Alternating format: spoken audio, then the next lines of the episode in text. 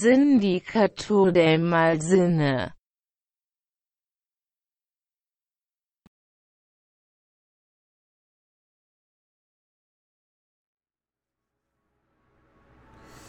Muy, muy buenas noches a ustedes, nuestro público de Sindicato del Mal Cine. ¿Cómo están el día de hoy? Yo me encuentro muy bien y muy preparado de hablar de una película a la que, vaya, a terminar de verla me dejó con más dudas que cuando inició. ¿Cómo estás el día de hoy, eh, eh, me encuentro muy bien, eh, muy animado por hablar de esta película porque pues en primera fue la, la, mía, ¿no? Ahora ya me tocó, la semana pasada te tocó a ti. Sí, sí, sí, ya demasiado bravo por esta semana. Vamos a la programación habitual. No, no, no, por supuesto que no. Eh, no, pues estoy muy contento de que, que, haya como bastante discusión entre las películas que ponemos porque a final de cuentas eh, creo que da bastante variedad y eh, nos anima a cada uno de, de salir de nuestra zona de confort, yo diría.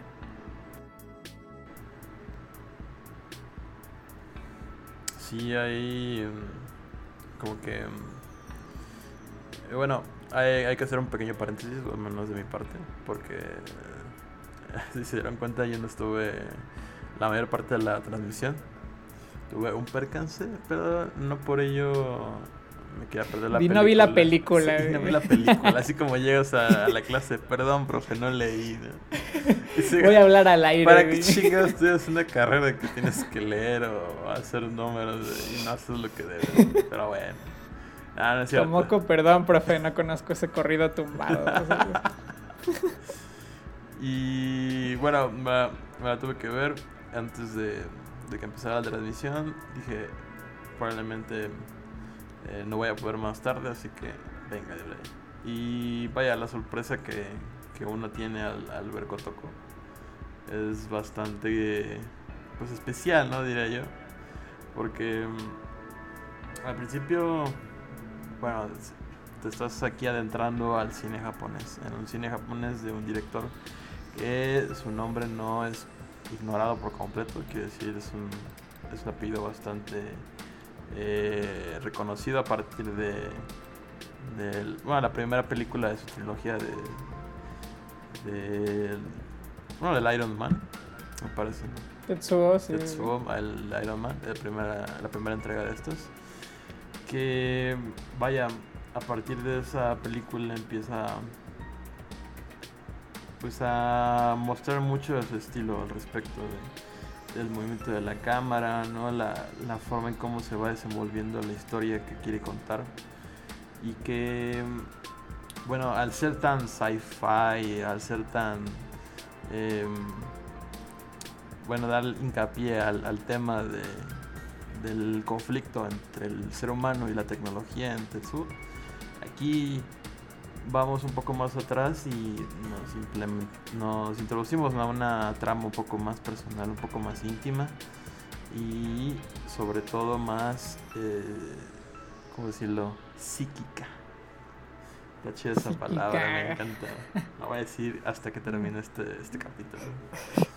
Vas a decir psique a la menor provocación. A la que te va a traer la can, ¿eh? Si me empiezas a hablar de Gijik. ¿Cómo te atreves? El profe Sisek. El profe, el profe Sisek comiendo su, su hot dog en medio de la calle. Probablemente no estén entendiendo esta referencia, pero eh, poco antes o más bien durante la, la, transmisión, bueno, terminando la transmisión ya se pudo unir Braulitos y eh, tuvimos la oportunidad de platicar un poco más acerca de de Kotoko, de, este director también de Shinya Tsukamoto. Eh, y cómo... Eh, ¿por, qué, para mí era importante ¿no? lo que hacía en Kotoko? A diferencia, bueno, ya había mencionado en el Cine Club que si no están, los invito, como siempre. y jamás me cansaré de decirles que se metan porque platicamos de cosas interesantes eh, durante la película o en el previo. Pero eh, le comentaba a Raúlitos que yo adoro mucho a Tetsuo de Iron Man. Es una de mis películas eh, favoritas. Ustedes también, a, a, lo mejor porque la relacionaba mucho con Piel Orden del Caos. Que, que también peliculón, si no lo han visto, lo recomiendo bastante. Y más por esta, esta, esta exploración de, de, de la psique, ¿no? Volvemos a... la palabra del este, día. La palabra del día es psique. Eh, de Aronofsky, Piel Orden del Caos. Creo que está en YouTube, ¿no? Me parece, o está en Vimeo. Eh, No, no recuerdo. En mis tiempos, en mis tiempos estaba en YouTube. eh. en tus Piel Orden del Caos. Ahí cuando YouTube no está desregularizado, ¿no? Totalmente Cuando, libre. cuando podías ver cuando podías ver anime en, en YouTube. sí. Eh, esos eran mis tiempos. Pero eh, le decía que se me hacía muy interesante eh, lo que hacía en Tetsuo de Iron Man. Porque, bueno, me recordó mucho esta, esta exploración de el personaje sufriendo, que no sabes qué pasa, etcétera, pero con un lenguaje muy orgánico. Esa es la palabra, también, esa palabra también como va, va a sonar el día de hoy. ¿eh? Eh, no se sentía como algo algo montado, por decirlo de alguna manera, sino que sí podía sentir de alguna manera que las cosas estaban fluyendo dentro de su, de su propio meta, ¿no?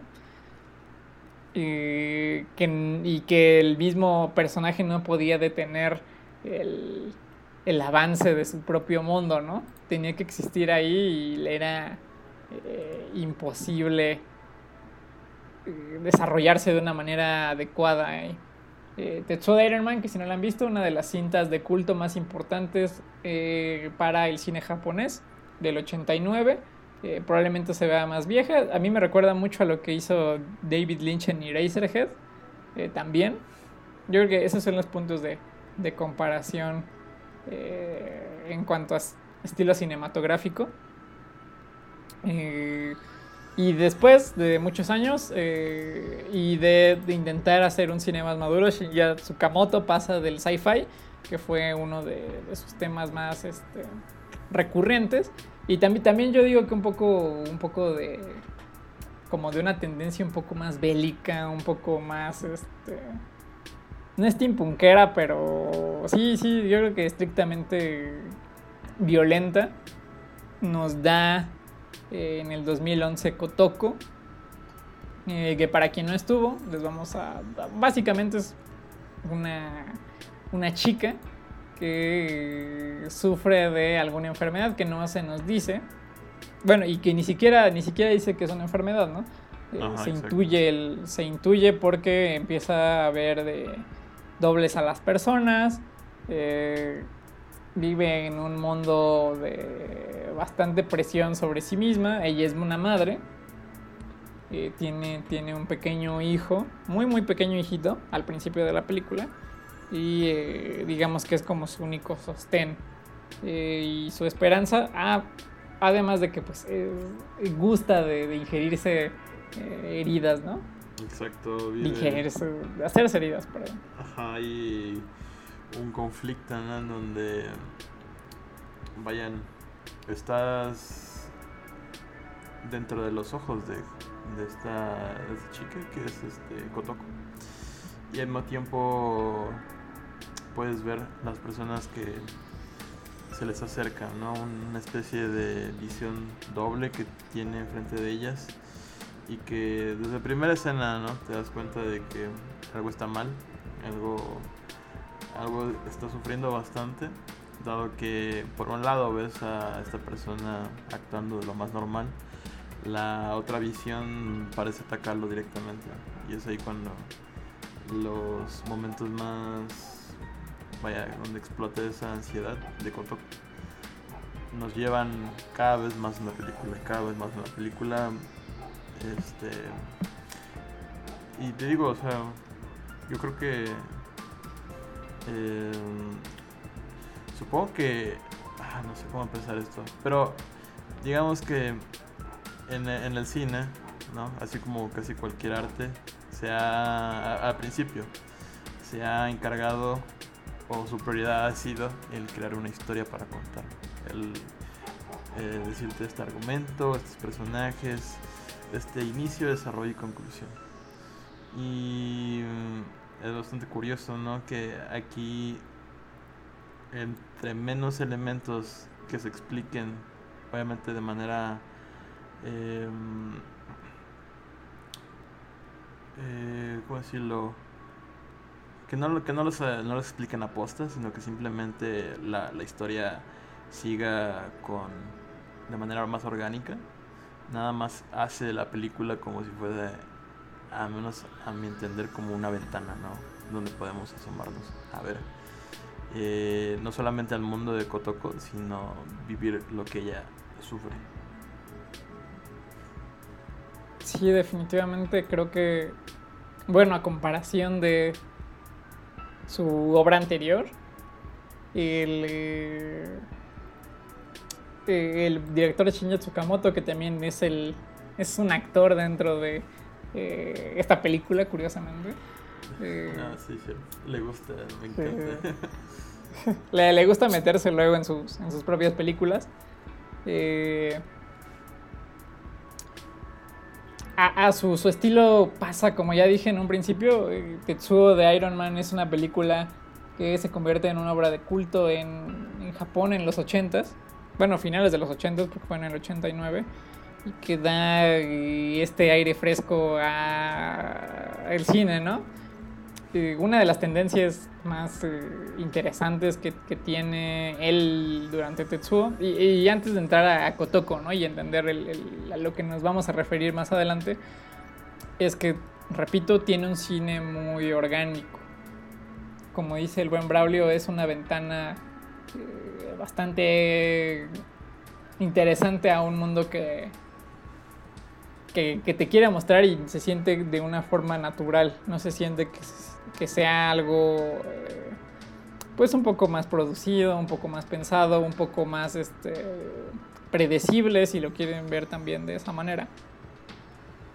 Pero eh, algo que comentaba con Braulitos es que el cine japonés tomó un camino bastante diferente, ¿no? Pasamos de El camino ninja. de a lo mejor algo, algo más este Ah, sí. a eh, un cine más extraño, más eh, como, como lo vimos eh, en Rikyo, ¿no?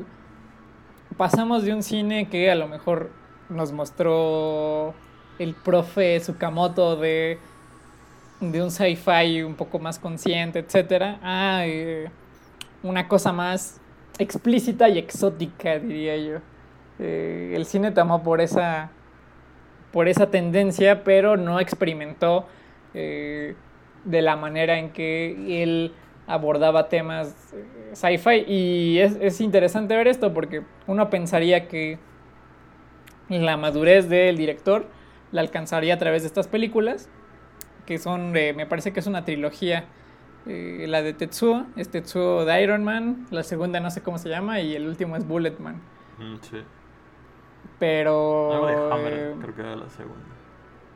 Sí, no tengo, no tengo idea. Si no, ahorita lo buscamos, no hay problema. Pero es una trilogía que, que, que les recomiendo. Que les recomiendo ver más que nada, si lo consideran buenas películas o malas películas, por el hecho de que la misma influencia de eh, el cine japonés que él produjo o provocó eh, lo convierte en tener como los mismos estigmas y estereotipos que las demás películas. Y digo esto porque Kotoko es una película, yo diría que más por la tendencia de un experimento, una película al 100% experimental.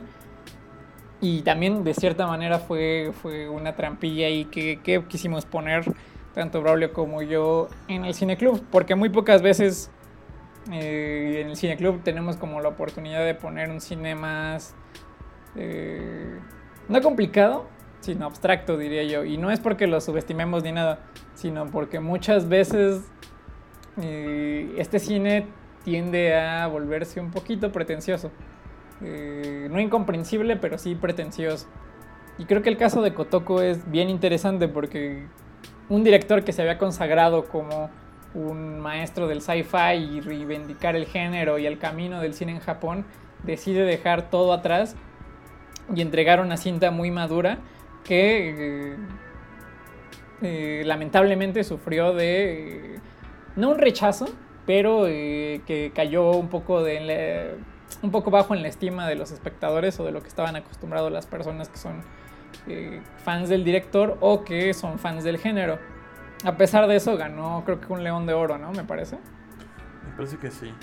Aún así, el, como que el recibimiento que le dieron a la película, pues ya con los años se fue cada vez más consolidando. Es una película del 2011 y aún así, a 10 años de su estreno, no. A menos no siento ¿no? que haya envejecido en ese, en ese aspecto. Supongo que por, por, eh, la originalidad que puede llegar a ser, ¿no? que es este, como, como tú bien dices, una, una obra un poco más experimental, un poco más alejado a lo que nos, nos tiene acostumbrados. Eh, sí, sí, sí. Sí, creo que, creo que te digo, es muy interesante esto porque aparte, bueno, este es un dato que creo que, creo que no te lo había mencionado ahora, A ver, a ver, eh, fun fact, Fun fact, eh, la película sí está dirigida por, eh, por Tsukamoto, pero la historia fue escrita por la protagonista que es Coco. Bueno, así se llama, no estoy diciendo que sea el de ah, Recuérdame, ¿verdad? Artístico. Ajá, su nombre artístico. Eh, la música está compuesta por ella y la, historia también está escrita por, por Coco. Esto, esto se me hace interesante porque eh, creo que también es, fue salir un poco de, eh, de la zona de confort. Ya habíamos hablado de la zona de confort hace un momento, pero Sukamoto sale de la zona de confort porque también es un tipo muy versátil. No solamente es este no solamente es director, es productor, guionista, editor, director, director de arte, diseñador de producción y aparte actúa. Entonces eh, estamos frente a un hombre muy multifacético. Y tomar la historia de alguien más y llevarla bajo sus términos, creo que, creo que es interesante porque casi nunca salen bien esas relaciones. Eh, ya lo habrán visto con Mank, ¿no? También. Eh, y cuando, cuando se da este buen entendimiento entre el guionista y el director, creo que salen cosas muy interesantes. Porque seguramente la historia era muy lineal, es lo que, queríamos decir, ¿no? La historia estaba escrita eh, tal vez de una manera más convencional y siempre el apoyo de, un director que tenga estas ideas tan vanguardistas es, interesante. Eh, ya hablábamos previamente de, de que estamos muy acostumbrados a ver de principio, desenlace y. Bueno, principio, clímax y desenlace. O eh, a Braulio le hago mucho esta referencia y yo creo que le cae un poco ya mal, ¿verdad? el círculo de la historia de Dan Harmon, que si no, no la conocen, los, los invito a leerla. Tal vez no les parezca la mejor opción para escribir una historia, pero eh, creo que es, muy actual y, sería interesante echarle un ojo. Eh, más que nada porque rompe con, lo que estamos acostumbrados de, ver. Y justamente la trampa reside en eso, ¿no? Al, poner esta película, porque estamos, casi todas las películas que hemos visto tienen tanto la estructura aristotélica como, como esta, este círculo de desarrollo de Dan Harmon. Y creo que Kotoko es es como llegar y que te den un chingadazo a todo lo que creías. Pero es eh, curioso, ¿no? Porque aún a este, a este año todavía seguimos consumiendo eh, películas bajo esa estructura. Ahora bien, no quiero decir que tengamos que mm, vaya a consumir ese tipo de estructura narrativa este mm, hasta el día de hoy y sin, sin rechistar a lo que creo que vamos también muy y yo al respecto de que también hay otras formas de, de, contar una historia o que o incluso de mostrar una historia. Eh, es como que mm, yo, yo, creo que por eso es, es bastante atractivo el cine en ese aspecto porque no solamente te llegas a, a ver este tipo de, de experimentos tan no, no voy a decir vanguardista, me, me rehuso a decir esa palabra. ¿Cómo te atreves? Pero el, el, estos experimentos que suceden casi tan espontáneos que dices, ¿cómo es que no se me ocurrió, verdad? y funciona tan bien. En el cine es tienes tantas herramientas y elementos que eh, el resultado se puede ver de manera instantánea en, la pantalla. Entonces, el caso de Kotoko, al, al, ser una mujer que carga con ese problema y que mm, mucho de la información que te dice es omitida, ¿no? A través de su familia, a través de los hombres que ella em, acude para salir a, pues, a, beber, a comer. También se dice, se dice mucho, aunque no te lo diga a, la pantalla. Eh, esto no quiere decir que tengamos que seguir este viejo dicho acerca de no lo muestres. No, que diga, no lo digas, muéstralo pero hay otras formas de contarlo. Ajá, exacto. Incluso hay, hay como diferentes, eh, no sé, como campos al respecto del, del cine, en donde hasta incluso aquellos que saben de música y ya lo han expuesto en YouTube de seguro o en internet en alguna parte, que también te quiere contar la historia a través de, la propia música, aunque no sea el, el elemento principal de ella. ese conjunto, ese, ese trabajo en conjunto es lo que, digamos que hace tan atractivo el cine. Sí, tampoco, tampoco estamos diciendo que es algo malo, ¿no? O sea, repetimos.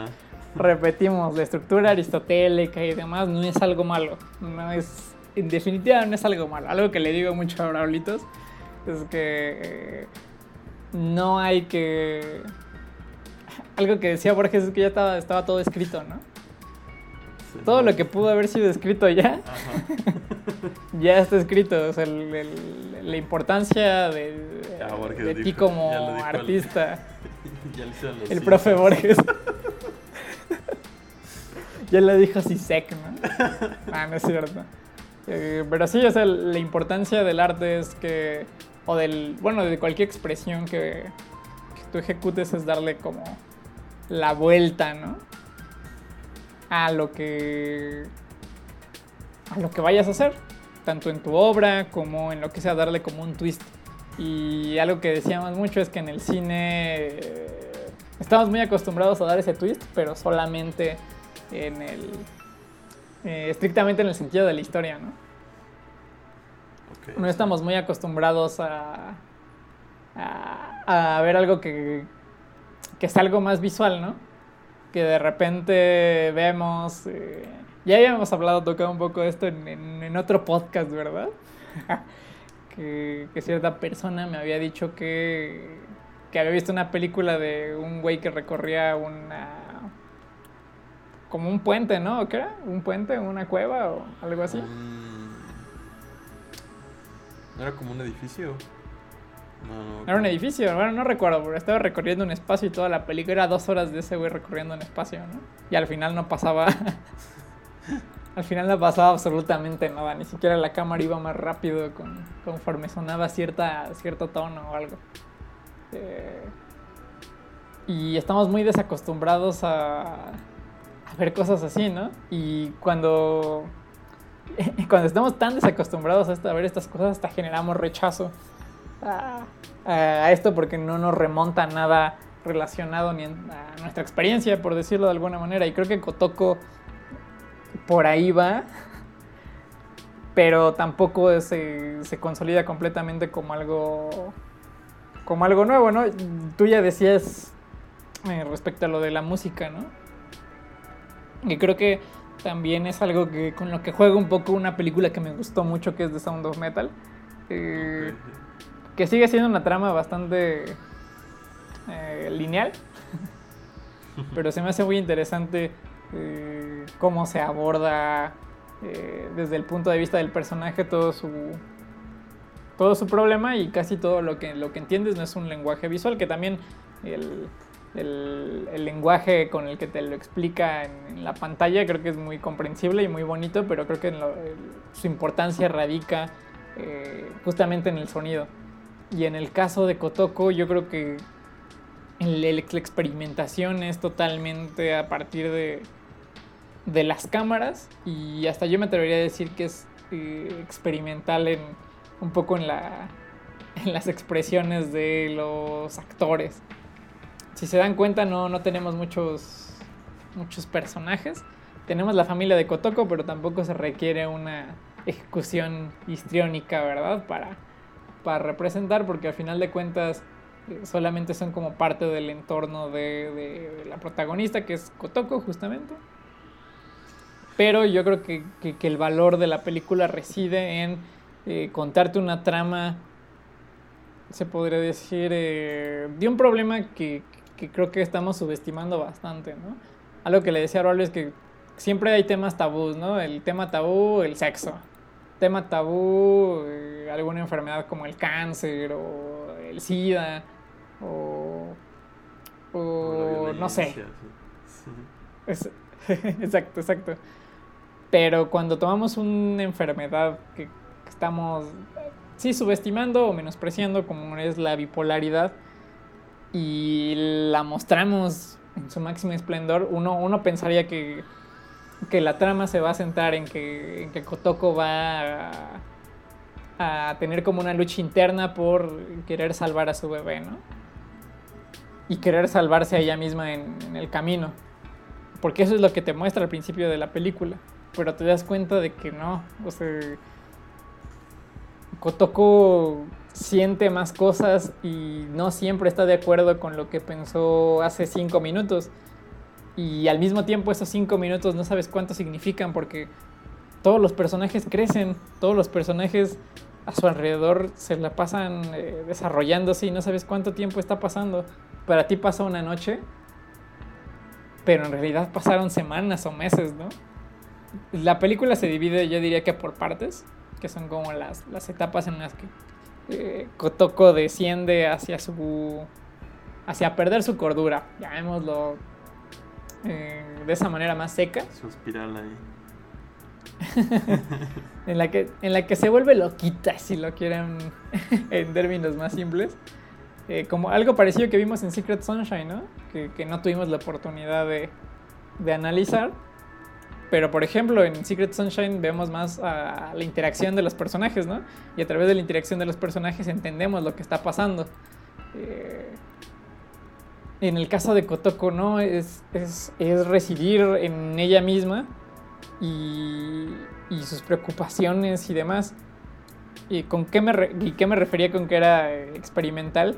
Con que la historia y la tensión y el drama se desarrollan no bueno, sí a partir de las, de las reacciones de Kotoko, pero también casi toda, todo ese impacto que tienen, que tienen esas, esas escenas de desesperación las marca la cámara.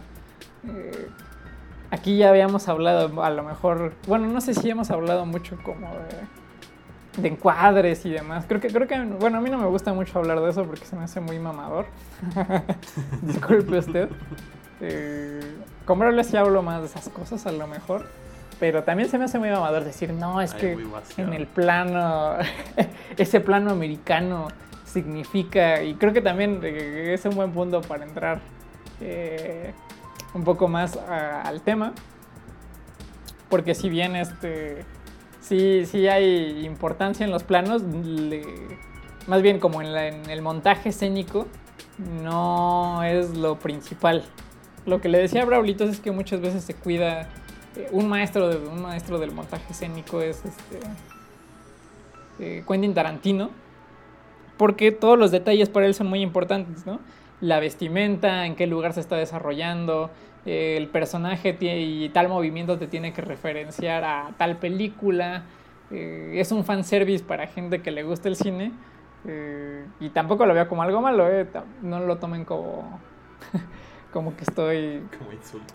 Eh, insultando, juzgando al profe Tarantino, sino eh, estoy poniéndolo de ejemplo, ¿no? Y a comparación de, o por ejemplo Tarkovsky, ¿no? Con, con estos, estos planos más abiertos, que son meramente contemplativos y que cada cosa que está dentro de, de la escena tiene un porqué. El cuadro tiene el encuadre tiene todo un significado dentro. Y de eso se trata el cine, a final de cuentas. Pero creo que en Kotoko, el, romper con eh, esta... ¿Cómo podría decirlo? Como con esta tendencia o con esta costumbre que tenemos de eh, analizar a lo mejor una película o que vemos una película y queremos entenderla. Eh, es, es que, el, que el movimiento de la, de la cámara pasa a, a primer plano y no es este no es esto de, centrarse o colocarla en el, en el, momento preciso para captar esto, esto en específico. Eh, si se dan cuenta, la cámara es, y creo que también lo había mencionado en, en el cineclub, la cámara es muy parecida a, a, lo que a lo que encontramos en el género de found footage, que son estas películas ya como hechas con una handicam. Ah, Eh, sí, sí, sí. Pero creo que, creo que meterle en una película sobre un problema eh, mental para darle fuerza a mí se me hace muy, muy, muy potente, ¿no? Y, y algo a lo que no estamos acostumbrados y que por lo menos eh, en nuestros días ya no, está, ya no es como tan, tan importante, ¿no? Jaime Humberto Hermosillo, creo que también ya hablé de eso. Eh, ah, ya me acordé dónde, hablamos eso. Hablamos eso en, en- en las charlas líquidas, ¿no? Me Ay, parece. me parece que sí, es cierto. Eh, Y era un Que- que hospital, ¿no? Me parece. Sí, sí, sí. La- el ejemplo que dabas. Eh, no, no es un hospital, no era un hospital, era el de la tarea. El de la Que si no la han visto está en YouTube por alguna razón y no está censurada. Eh, Les invito a verla. En, este, en esta película también la cámara tiene un sentido porque un sentido muy especial y que siento que rompe y que es muy interesante. En Kotoko vemos el movimiento de la cámara y cómo esto eh, realza mucho los ataques de ella. Y también es el, el drama del movimiento. Casi nunca estamos en, en paz y es muy caótico. En cambio, Jaime- Humberto Hermosillo en La Tarea usa una cámara fija toda la película. Y toda la acción se desarrolla a través de los personajes. Todo el movimiento es, es a través de, de- de un encuadre nada más. Y el encuadre se, encuadre se adapta mucho a, toda la actuación. Eh, a mí se me hace muy, muy interesante todo esto. Porque eh, creo que ir más allá de un buen guion y de desarrollar una película como ya habíamos dicho con, con los cánones y romper, ir más allá. O, o le decía a Braulio, ¿no? Me parece que es la YT, eh, la película de Chris Marker, que es de, yo, yo diría que es como, como, una, como una presentación de PowerPoint hecha película. Y que, que al mismo tiempo rompe, ¿no? Rompe con, con la misma palabra de cine, ¿no? Que significa movimiento. Yo creo que abordar estas cosas desde, desde más allá de, de- de tener una fotografía preciosa, que, que es importante. No estoy diciendo que, que le quite relevancia o no a una cosa. No es, no es como restarle algo y que salga algo mágicamente, sino que toda- todas estas cosas están pensadas justamente para, para hacer un cine que vaya más allá de lo que estamos acostumbrados y también para hacer sentir al espectador bien incómodo, ¿no? En Kotoko todos los momentos son incomodísimos y la personaje, bueno, la protagonista te hace sentir como de ya, cabrón, ya cálmate. Pero todo es como, como un, un descenso a la locura bien interesante. Incluso el mismísimo Shinja Tsukamoto, cuando aparece ahí como el... ¿Es Tanaga? ¿Tanaba o tan? No me acuerdo cómo se, algo así. cómo se llama el Un personaje.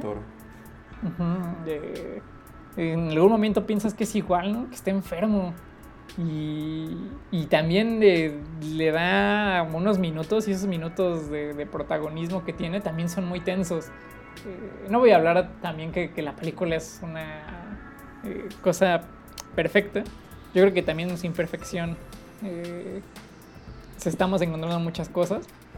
Y yo creo que justamente estos momentos de, de ese profesor los son los que más rompen, ¿no? Porque el tono de la película era serio pero extraño. Y de repente llega con este profesor y se convierte como en una. como en espacios cómicos. Como en la parte donde le pasa la toalla porque se está desangrando en la bañera. Ah, cuando le pega.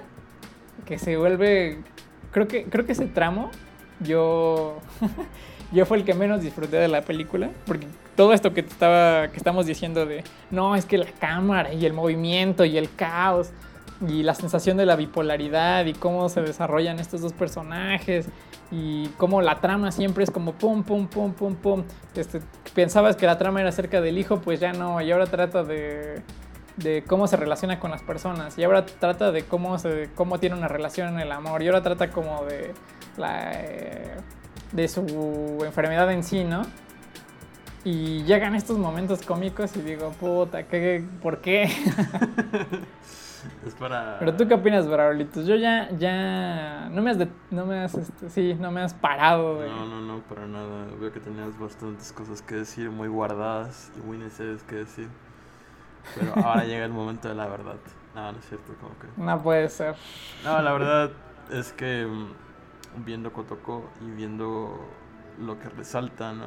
Que es este justamente lo que dice Moy al respecto de esta manera de llevarte a través de la película como si fuera un full footage es eh, notorio desde un principio y que mm, tanto la cámara como la interpretación de los actores y actrices este te dan a entender ¿no? la situación emocional en la que se encuentran la, el distanciamiento que empieza a vivir su madre desde que la arrebatan a su bebé. Es, se vuelve presente cuando la ve convivir con su hermana, ¿no? Eh, en su familia. Y que, mm, vaya, la, la figura de, de, ella siendo madre frente a, frente a su bebé, se, como se va disolviendo un poco a poco. Y le preocupa eso, obviamente. Eh, sus únicos sostén ahora está en la casa de alguien más. Entonces estos como elementos que se resaltan en, en, la, en el cine es, no sé, como que se viven más cuando no te la esperas. Eh, hace algunos, creo que sí años, estaba viendo yo eh, Boyhood, que para que no lo ha visto es una película que se graba, por así decirlo, 14 años de la vida de un niño y que empieza desde su niñez hasta antes de ir a la universidad.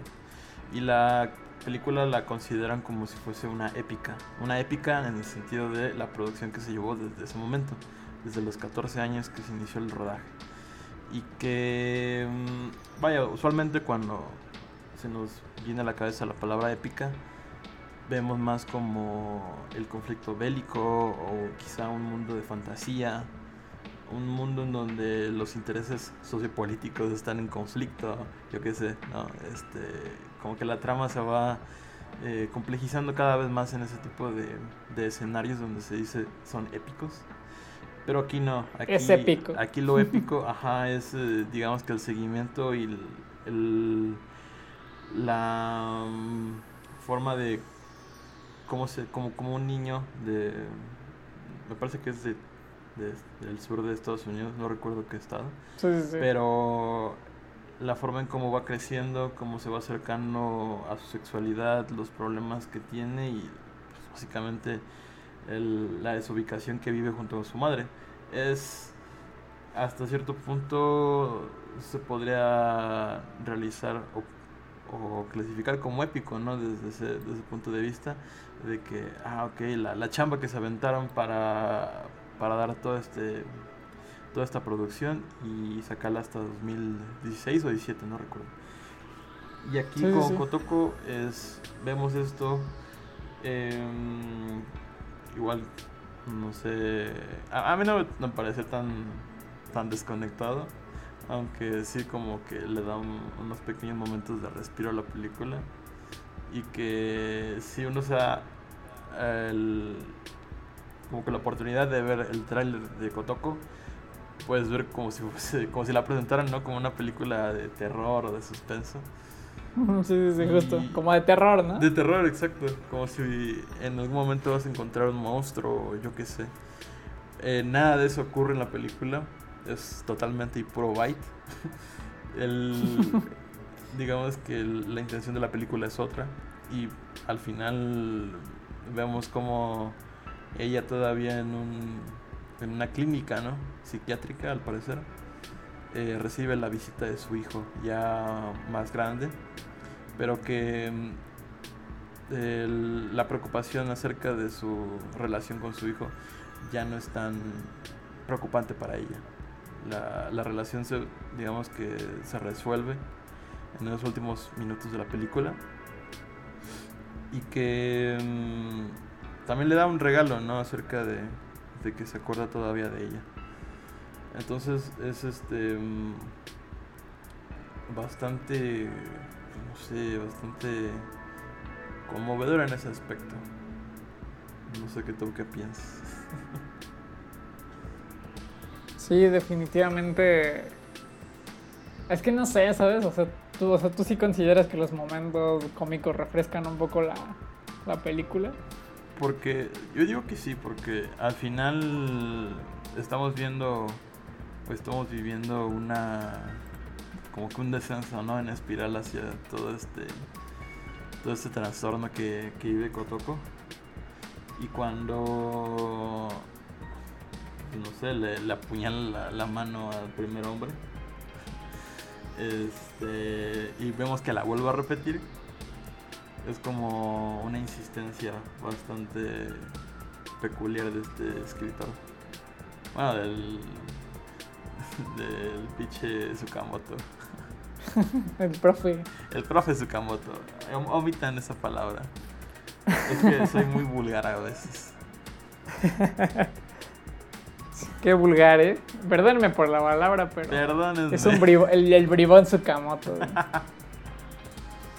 Y, y yo creo que Eh. por eso, no sé, por esos momentos cuando, cuando se empieza a relacionar con, em, con otra persona y, y obviamente dejamos de lado o dejamos atrás este conflicto de, en donde se le aparecen dos personas o una visión más agresiva de la primera persona, em, vemos que ya Kotoko está, mm, yo diría que de otro lado. O sea, como que se está está saliendo apenas de ese, de esa espiral. Y cuando menos lo esperamos, cae otra vez, ¿no? Y cae aún más profundo de lo que vivimos, vimos en, en la primera parte. Sí, es que te digo, o sea, a mí se me hace. No, no, o sea, no, no se me hace innecesario, porque también eso sería bien menso de mi parte decir, no es que esa parte yo la omitiría, no, no, no. Porque, o sea, al final de cuentas. Córtale, carnal. No, pero es que estable, está ahí establece la relación y te da como un. eh, te da una pequeña pista de qué, van a, qué va a pasar con, con el personaje y con Kotoko, ¿no? O sea, no, no lo considero innecesario porque a final de cuentas tiene como el, el- un impacto después eso. Pero no sé, siento que, que- que esa parte se siente un poco más, este. Más sosa, muy muy, muy rara, no sé, no sé, no, no, no siento que tenga el impacto que debería de tener. Y, con lo que tú me dices de Boyhood y demás, eh, yo, yo no, yo no estaba como, bueno, estaba tanto que estaba grabado de esa manera, yo, yo no lo he visto. Creo que está en Netflix, ¿no? Boyhood. Ah, ¿O ya no? no sé. En- algún momento llegó a Sí, estar en En algún Netflix. momento sí la recuerdo. pero nunca tuve la oportunidad de verla y, y recuerdo que ganó muchos premios, ¿no? Por eso, y que creo que hay un, bueno, eh, creo que ya te había men- mencionado, hay un documental en, eh, en este Netflix que, que tiene una trama similar, que es como la historia, que estuvo nominada al Oscar justamente. No sé por qué no ganó, todos, todos, todos este, apuntaban a que iba a ganar, bueno, que la competencia directa del, del detective, del agente topo, perdón. Era esa película, ahorita ya se me olvidó el nombre. Creo que también está en Netflix, si, la- si la quieren buscar y, y si no, este, pues yo la busco después, pero es, es lo mismo, ¿no? Desarrollar esta, como tú dices, esta, esta épica de, de- a partir de la vida de una persona, ¿no? Ah, así es. Y- Pero no sé, o sea, Kotoko creo que, creo que, creo que tiende a ser, híjole, es que tampoco, es lo que estábamos diciendo, ¿no? Como que también estamos muy, como estamos tan acostumbrados a ver este tipo de tramas lineales, siempre la tendencia es como, ¿Dónde va esto? como por ejemplo, ajá, como de dónde hay clasificarlo, ¿no? Lo primero que queremos hacer cuando vemos algo que no entienden es clasificar. Y por ejemplo, cuando con Kotoko qué es, o sea, tú sabes bien bien qué es, no puede ser un thriller y como tú dices, tampoco es una película de terror. No, no, no. Tampoco es, es un drama así de la vida de algo. Yo, yo creo que en ese aspecto se ayudaría mucho las herramientas que luego te proporciona el Ranger Music, que es una página para aquellas que no conozcan Ranger Music es una página de... Que usamos mucho, por cierto. Básicamente descubrir música, ¿no? Que usualmente se llega a perder por, la vasta cantidad de música que se produce a día de hoy. Pero en, dicha página hay, digamos que categorías que puedes buscar tú por género en cuanto a la música que quieres eh, escuchar sea similar, ¿no? Sin embargo, hay, aparte de los géneros que tiene esa película, que tiene esa música, perdón, también hay descripciones, pequeños tags que te dicen aquí hay eh, voces masculinas, aquí hay texturas, aquí hay este, baterías rítmicas. Atmósferas. Ajá, todo eso eh, se mm, va como a segundo plano, por debajo del género. Y que mm, hay algunas canciones que me he encontrado, ¿no? Donde no tiene género o simplemente son como dos o tres palabras del propio género, pero en los tags y en las descripciones están casi llenos, como tres párrafos. Cathartic pop, así. Cathartic pop. Entonces, me cierran, no Sí, e-, es, bastante. Quizá pueda, pueda ayudar bastante el intentar hacer algo similar en cuanto a que no tengas que eh, clasificar algo por lo que has visto, sino empezar a describirlo.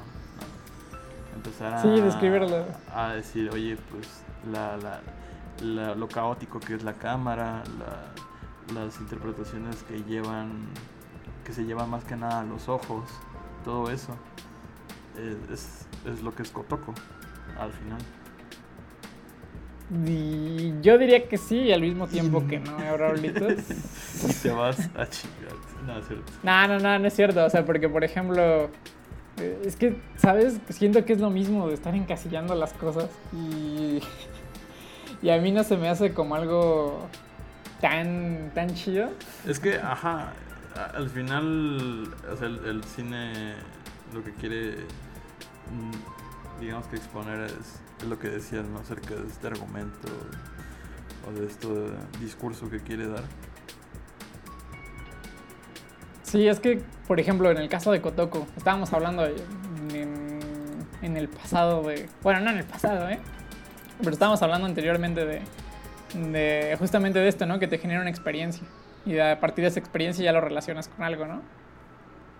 Bueno, ya, ya son otras cosas de las que estaba hablando con ahorita, así que probablemente toquemos en el futuro, porque, bueno, no sé si a ustedes les interese tanto el, como que los temas ya más filosóficos y del arte y puras mamadas, ¿no?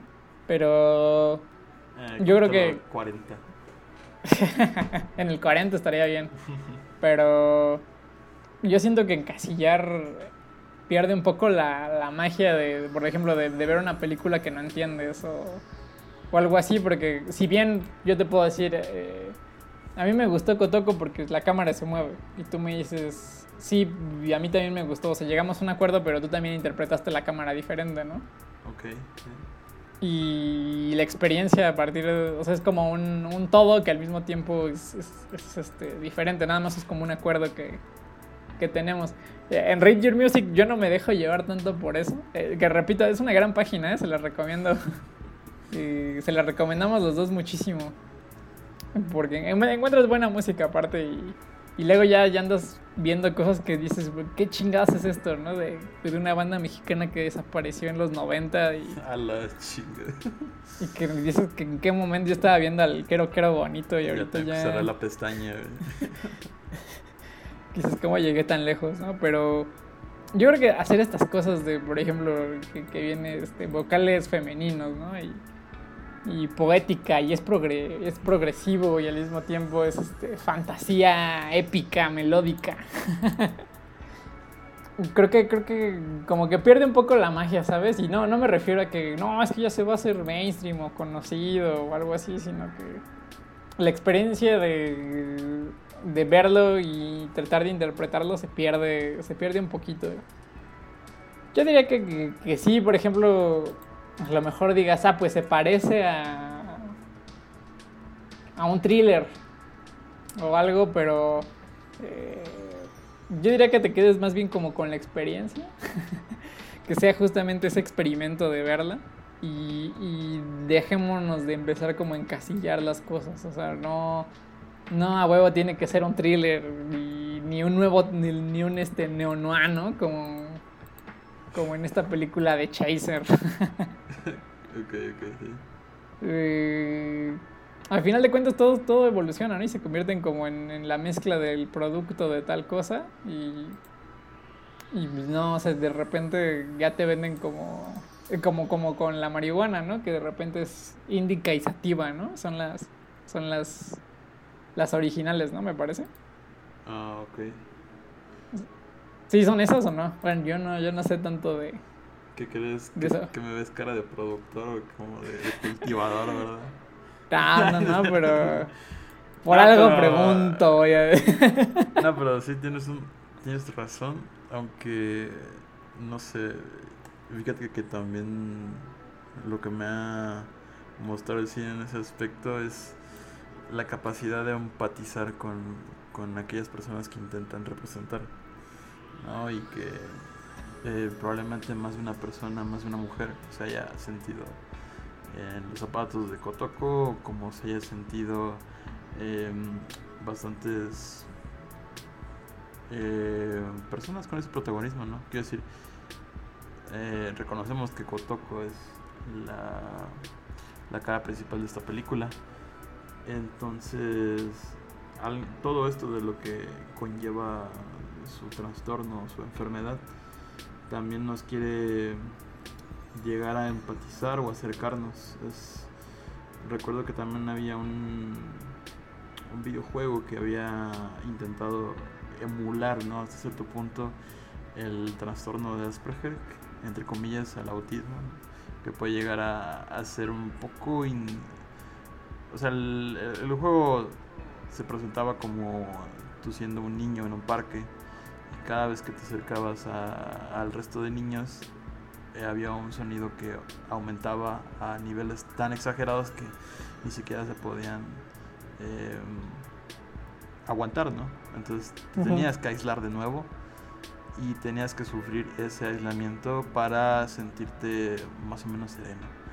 Y esto, esto llevándolo al, al, a lo jugabilístico, ¿no? Evidentemente, aquí lo vemos eh, a través de las herramientas cinematográficas. Y yo creo que toda esta experiencia que te puede llegar a dar eh, de poniéndote en, en zapatos, pues, no sé, puede llegar a, a ser bastante eh, pues comprensible, ¿no? ¿Cómo te atreves, güey? O sea, no, no llegamos a nada. Esa es la Ya conclusión. te acabas de regresar al principio del podcast. Eh, en efecto, no llegamos a nada, pero creo que eso es, lo, cool de, de- de- del arte y del cine. Ah, no es cierto, sí llegamos a algo, ¿no? Creo que romper con, con estos lenguajes visuales más allá de la contemplación o de un buen montaje o de una buena fotografía y explorar más allá también de una buena historia, eh, producen eh, una experiencia única. Y yo creo que, eh, bueno, como que hablaba con Braulitos que el, el cine todavía es un arte muy joven, ¿no? ¿no? No lleva mucho tiempo con nosotros Sí, así y todavía no has explotado ni ha llegado a, a un clímax que del que digamos como qué chingas acabo de ver y experimentar, ¿no? Y también mucho mucha culpa tenemos nosotros porque se han seguido al piel de la letra muchas expresiones, afortunadamente de- tanto en México como en el mundo. Hay mucha gente ahí que ya eh, está tomando, está volviendo a echarle el ojo a, por ejemplo, ya habíamos mencionado Chris Marker, que a lo mejor haremos ya, eh, bueno, proyectaremos algunas películas, yo diría que estaría bien, eh, porque creo que también es, es interesante de ver a alguien, alguien quizás cine sin movimiento, o por ejemplo el Shinya, ¿cómo se llama? El profe Tsukamoto, es que no me acuerdo nunca de su primer nombre, pero... Eh, sí, sí, sí. Es Shinya, Ah, ¿no? es Shinya Tsukamoto. Shinya Tsukamoto. Eh, que, que, que intentó hacer este cine, no le funcionó a lo mejor en su momento, se convirtió como siempre, terminan de asentar sus películas después de un buen tiempo y se convierten de culto. Y yo creo que, que, que romper con esas tendencias y empezar a jugar, también le decía a Braulitos y también se los comentaba a ustedes que, que también se quiso hacer en el Dogma 95, romper las reglas, pero que a final de cuentas se volvió a, a lo mismo, ¿no? Pero produjo, bueno, ese movimiento también trajo consigo muchos directores interesantes y eh, un cine más, eh, más normal, más, más, normal en el sentido de que, es que no, no, diría normal, pero ya no hablemos de esas cosas. Por esa misma ya, razón, ya tendrán su momento. La siguiente tanda va a ser de cine experimental japonés. ¿Cómo te atreves? Nah, yo creo que sí, ya estaremos avisándoles. Yo no tengo voz ni voto aquí. Yo nada más me atiendo a lo que dice el buen Braulitos. Nah, no es cierto. Ah, es cierto. Eh. Eres como la democracia disfrazada, ¿no? O sea, tú, tú pones a tu, digamos, a tu representante y ya que el resto vote. Que Sí, siempre sí, gana, sí. pero pues, ¿qué se le va a hacer? ¿Cómo te atreves, güey? Así es la democracia. ¿Qué estás queriendo decir, güey? Ya te tocó, ya te tocó Kumámolo, güey. Eh, pero en fin, eh, estamos por terminar este episodio. Esperamos que puedan ver la película. Eh, creo que no está en ninguna plataforma. Justamente el eh, Tsukamoto también tiene problemas de distribución, no sé por qué. Pero la pueden ver en su nada más. Y la de que está en su woman, eh, lamento decir que no tiene subtítulos. No, sí tiene, sí tiene. La que, bueno, la, la que yo encontré no tenía, sub- bueno, a lo mejor soy menso, ¿no? Pero yo Ah, tuve que verla, tu- tuve que usar los hacks eh, y sacarla de ahí de un lugar oscuro de la internet ya con, con los subtítulos. Eh, pero según yo la que está es una que está en Okru, pero no tenía subtítulos la que yo vi. Había, bueno, en, en la opción esta donde sale el engrane, hay una especie de cuadrito, ¿no? Con unas líneas que...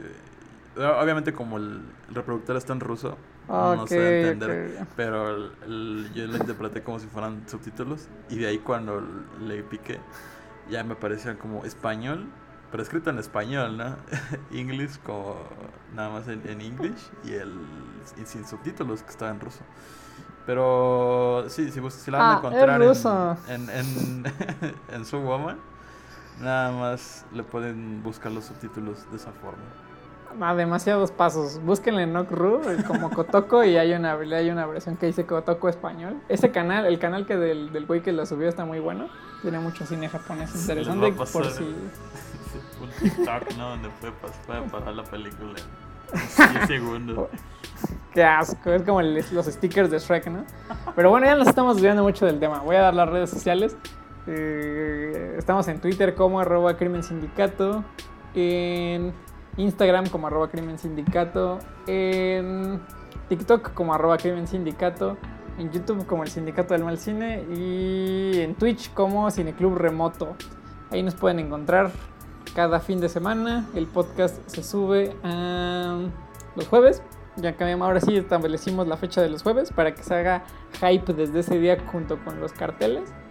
Y este, pues nada, esperamos que nos escuchen más y eh, que nos compartan, porque ahorita ya, ya nos eh, llegamos como un- a un punto en el que llegamos alto, pero queremos seguir creciendo. Entonces, por favor, si tienen amigos o conocidos que les interesen estas cosas o quieran ver una película que no hayan visto, por favor, compártanlo. Y pues nada, Braulitos, ¿algo más que quieras agregar? Nada más, eso es todo por hoy. Ya casi vamos a una hora de grabación. Yo creo No que- puede ser. Y yo siempre creo, ¿no? De que en cada capítulo siempre como que nos esforzamos a- en alargar estas cosas, estos episodios. En, Casi- en casi sin hablar mucho y no llegar a nada. Nada más revolotear ideas, el stop braining que le dicen. Pero bueno. Está bien, amigos. Espero que no les moleste eso. Nos vemos jueves. Adiós. Chao.